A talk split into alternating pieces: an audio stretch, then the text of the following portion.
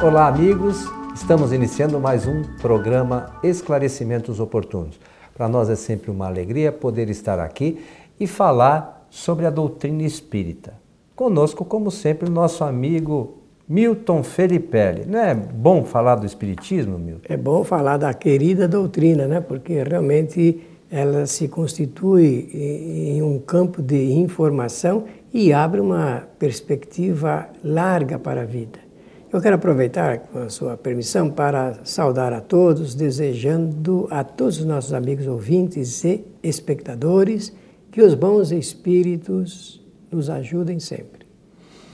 O meu amigo Milton, recebemos aqui uma solicitação é, relacionada a, a, programas que fizemos ah, no passado recente, né? Então a pessoa diz assim: qual é a diferença entre espírito sofredor e espírito obsessor? Aí ela diz assim mais adiante: os dois sofrem? Muito interessante.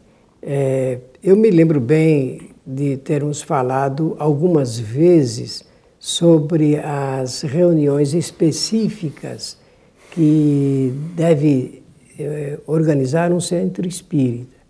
Porque tem a parte de conhecimento teórico e tem a parte de conhecimento prático. O Espiritismo proporciona isso. O resultado sempre é uma prestação de serviço espiritual. O centro espírita, ele, o objetivo dele é, através do conhecimento, prestar um serviço de ordem espiritual. Então, o que, que nós falamos? Falamos que o centro espírita tem que ter as reuniões de estudos teóricos e depois da reunião de estudos teóricos, onde se eh, conhece os fundamentos da doutrina espírita, ter a reunião de experimentação mediúnica, porque é realmente alvo do trabalho do centro espírita a mediunidade, a mediunidade da prática, não é?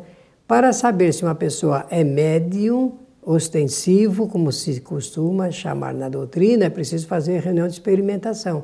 Depois de identificado, então, a pessoa que se revela como médium ostensivo deverá participar de uma reunião mediúnica para tratamento de espíritos sofredores e, dependendo da possibilidade do centro espírita, da reunião de doutrinação de espíritos obsessores. Aí tem as reuniões de instruções, Kardec chamou reuniões de, eh, eh instrutivas, e são essas três é, esses três tipos de reuniões mediúnicas que é, existem nos centros espíritas é, organizados. E essa identificação, espíritos sofredores e espíritos obsessores, causa realmente é, a necessidade de se fazer uma distinção. Afinal, o que é um espírito sofredor? Afinal, o que é um espírito obsessor? Então, nós, essa linguagem é uma linguagem é, designativa, apenas como referência, porque nós chamamos espíritos sofredores aqueles espíritos, e é uma quantidade inumerável, que desencarnam sob o processo da dor, sob o processo do sofrimento, ou dor chamada dor física, ou a chamada do sofrimento de ordem moral. Tudo é moral no fundo, mas é mais ou menos assim para melhor identificar. E aqueles espíritos maus, o tratamento junto aos espíritos maus, vingativos, odiosos, que levam consigo então esse sentimento de revolta, de agressão e procura realmente fazer aquilo que nós chamamos de justiça com as suas próprias mãos.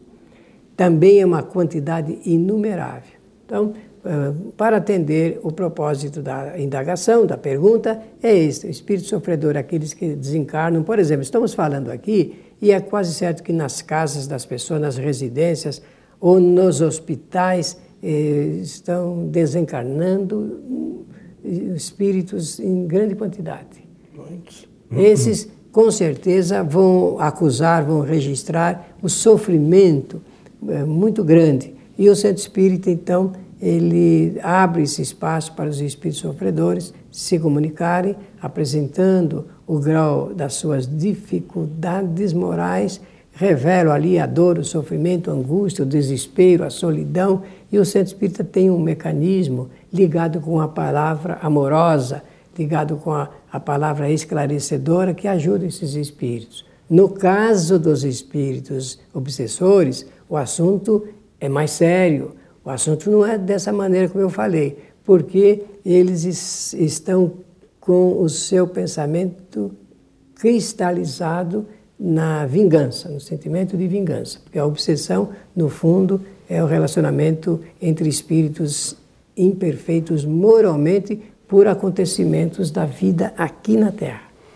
É, tem, tem algumas, é, acho que vale a pena a gente lembrar é, de dois detalhes que você já mencionou, nós já mencionamos aqui em nossos programas em outras ocasiões.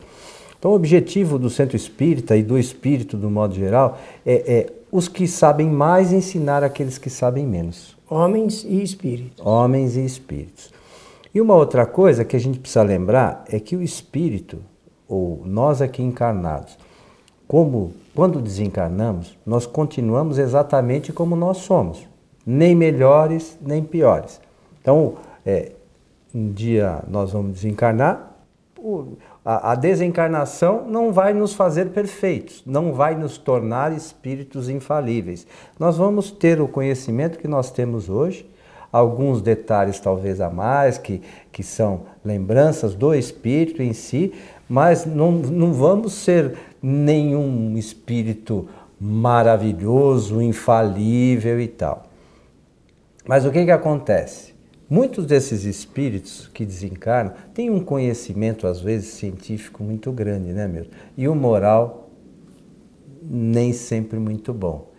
E, e, esses espíritos, quando no mundo espiritual, se eles têm, vamos dizer assim, um pouco de raiva, como você mencionou, eles são, com a inteligência que eles têm, eles podem atuar de uma forma é, é, especial, no mau sentido, ah, quero arquiteto mesmo. É, arquiteto, para prejudicar as pessoas. Já os sofredores, eles desencarnaram, desencarnaram por, por algum problema de doença, por exemplo, e passam por circunstâncias é, ainda é, que o conhecimento não os trouxe à luz, né?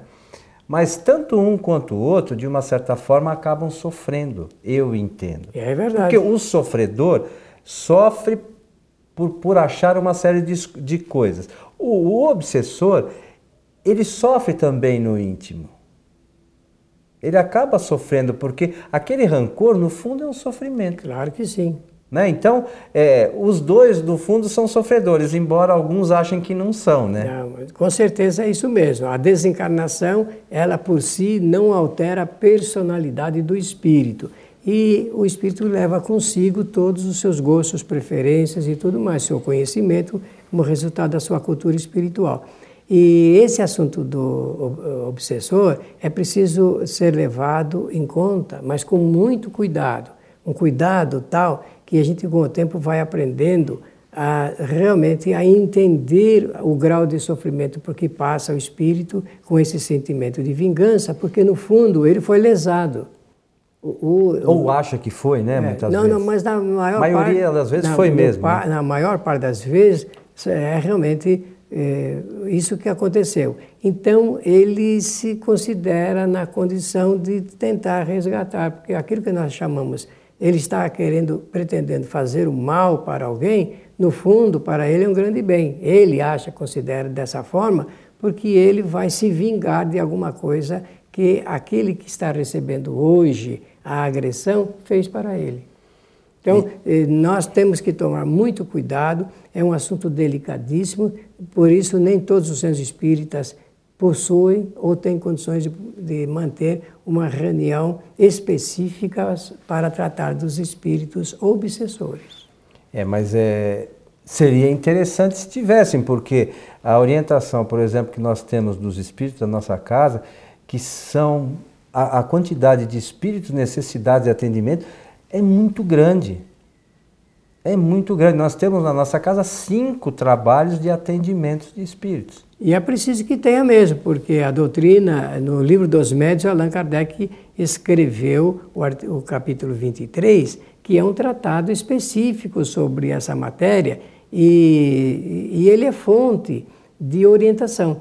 É um capítulo que, se a pessoa ler, entender, pode até uh, uh, organizar uh, boas reuniões nesse sentido. Quando nós falamos de cuidado, porque a obsessão e a desobsessão dependem muito do grau de, de aspecto moral que a pessoa tem. Não se dá, não é qualquer pessoa que pode se envolver com um assunto dessa natureza. É, não, não é muito simples, né? Porque conforme diz Kardec, a, a, o fator que predispõe a obsessão é o fator de ordem moral.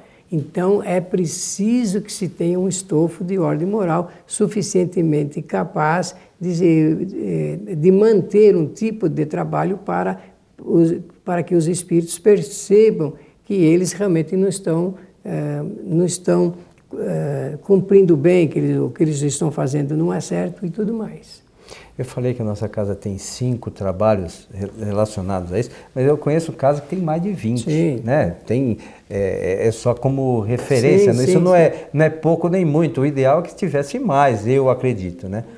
Mas é, o problema todo também né, nessas relações, né, Milton, de, de espíritos sofredores nas casas espíritas é, e os obsessores eles de alguma forma, os sofredores, por exemplo, eles acabam, como os obsessores, se aproximando por vezes de pessoas e pela similitude de pensamento, tá certo? Com certeza. Similitude é a palavra certinha. Então, entra na mesma sintonia, como nós atraímos os espíritos através dos pensamentos, isso já é muito pacífico na compreensão doutrinária do espiritismo, então nós nos associamos aos espíritos que estão pensando da mesma forma.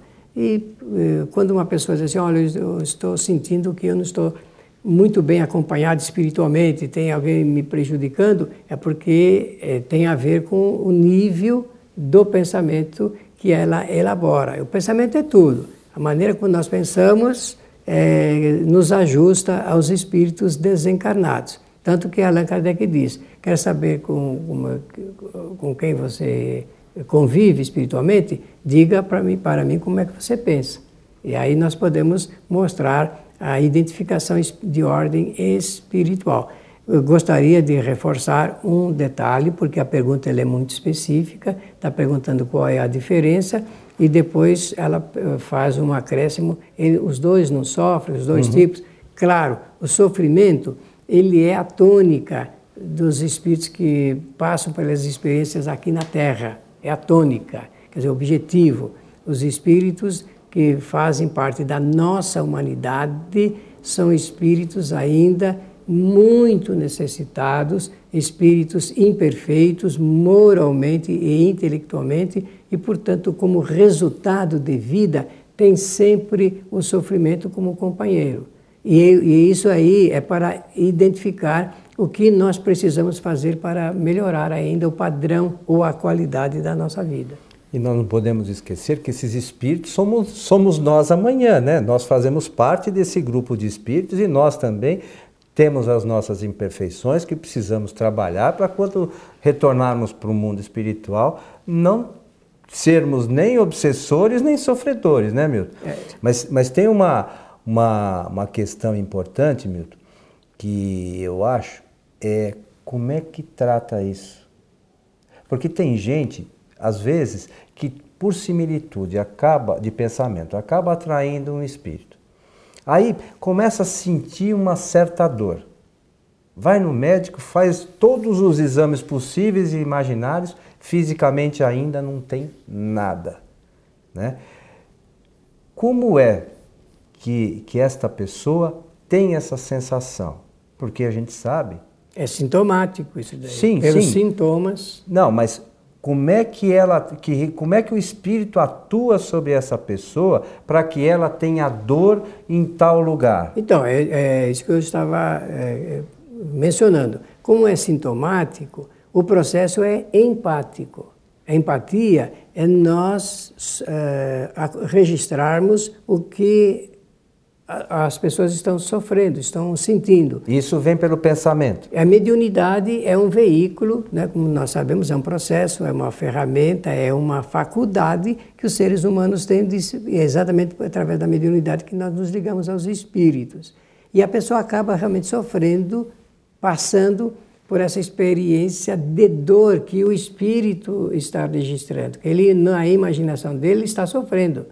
Ele imagina que tem, porque o espírito tem uma não doença. tem, não, não tem doença alguma. E também não tem órgão, que é fluido. Não tem nada. Né? Entretanto, a pessoa acaba registrando sintomaticamente o que o espírito está passando e ela pensa que está doente e vai ao médico e faz os exames necessários e o médico diz, não tem nada, do ponto de vista do corpo não tem nada. É, é, é engraçado, só para lembrar às vezes que as pessoas falam, poxa, mas o espírito não tem órgãos e ele tem as sensações.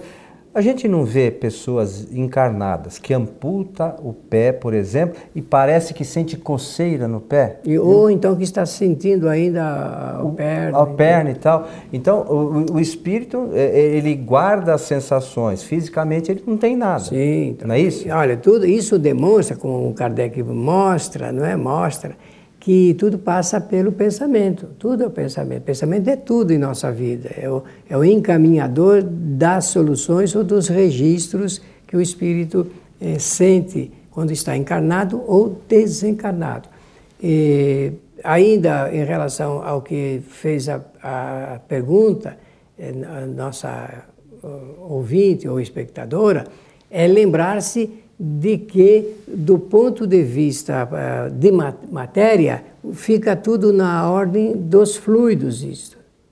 é uma onda de fluidos. E se nós entendermos o que são os fluidos, como conviver com eles, como utilizá-los, ficará melhor até uh, o processo para se desalojar essas influências junto às pessoas que as estão sofrendo.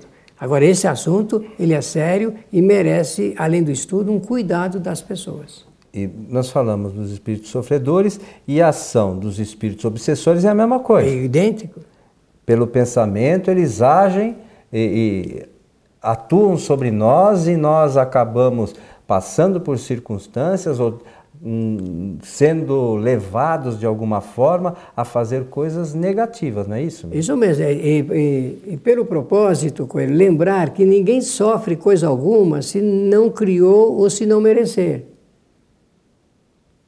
Quando alguém diz, ah, eu tenho um espírito obsessor na minha casa, porque é muito comum essa, esse, é, essa forma de dizer, significa que algo conduziu essa situação para ser desenvolvida ali. Nada é gratuito, tudo tem a ver com o que a pessoa necessita, merece ou faz a criação por conta do seu comportamento. Por isso que a doutrina espírita é uma doutrina de recomendações de ordem moral para facilitar que tenhamos sempre um procedimento consentâneo ou de acordo com os melhores ditames da vida. Nós precisamos aprender isso, não é? Se nós não aprendermos, nós vamos sempre viver com esse grau de dificuldade de, de estarmos sendo eh, acometidos pela visita, é, pelo incômodo, pelo transtorno espirituais. E é bom que a gente aprenda a governar a vida. Todo mundo tem que aprender a identificar os espíritos. Eu pergunto, mas como é que eu vou ficar sabendo quais são os espíritos que estão lá na minha casa? Porque não é um, são sempre vários. É, de acordo com, com, o nível dos nossos pensamentos, as nossas aspirações e tudo mais. O, os espíritos, Milton, é, como você falou, eles estão ao nosso lado em todos os instantes, na nossa casa, no local de trabalho, no centro espírita, na rua, no ônibus. E se nós no, no caso do tratamento. Se nós então mudarmos a nossa forma de pensar e de agir, nós naturalmente vamos nos distanciar dessas influências. Essa é uma questão. A segunda questão que você mencionou, para lembrar aqui os nossos amigos, nós só recebemos essas influências porque somos médios. Sim, sem dúvida nenhuma. Se não fôssemos médios. Não... Você conhece alguém que não é médio? Não, não existem sete, mais de 7 bilhões de médiums no mundo, claro, os médiums de maneira generalizada e aqueles que são ostensivos ou específicos, conforme diz a doutrina. E essa questão do pensamento, da influência, se a gente mudar a, nossa forma de pensar e agir, nós naturalmente nos afastamos? Olha, é, não é preciso afastar, porque os espíritos podem estar próximos, mas sem condição de nos influenciar e... pelo regime do nosso pensamento. O importante é mudar a direção do pensamento. Mas normalmente quando é assim, quando ele está ali, vê que não, o pensamento dele, a atuação dele não está sendo positiva, ele acaba indo buscar. É que não encontra ressonância, não é? Aí acaba bus indo buscar outros. Com certeza. Com quem ele se associa, né? Sem dúvida nenhuma, outros parceiros. Meu amigo Milton, estamos chegando ao final de mais um programa Esclarecimentos Oportunos. Agradecer a pergunta formulada, os nossos comentários aqui e desejar a todos que os bons espíritos nos ajudem sempre. Lembrando que nós, no site kardec.tv, temos diversos outros programas sobre mediunidade, sobre obsessão, sobre influência de espíritos, que podem é, ajudar aqueles que buscam o conhecimento a entender um pouquinho melhor essas questões e também saber como se afastar ou pelo menos tentar se proteger um pouco Isso mais né, nessas questões relacionadas à obsessão. Não é isso, Samir? Exatamente. A você que esteve conosco, o nosso abraço e até o nosso próximo encontro.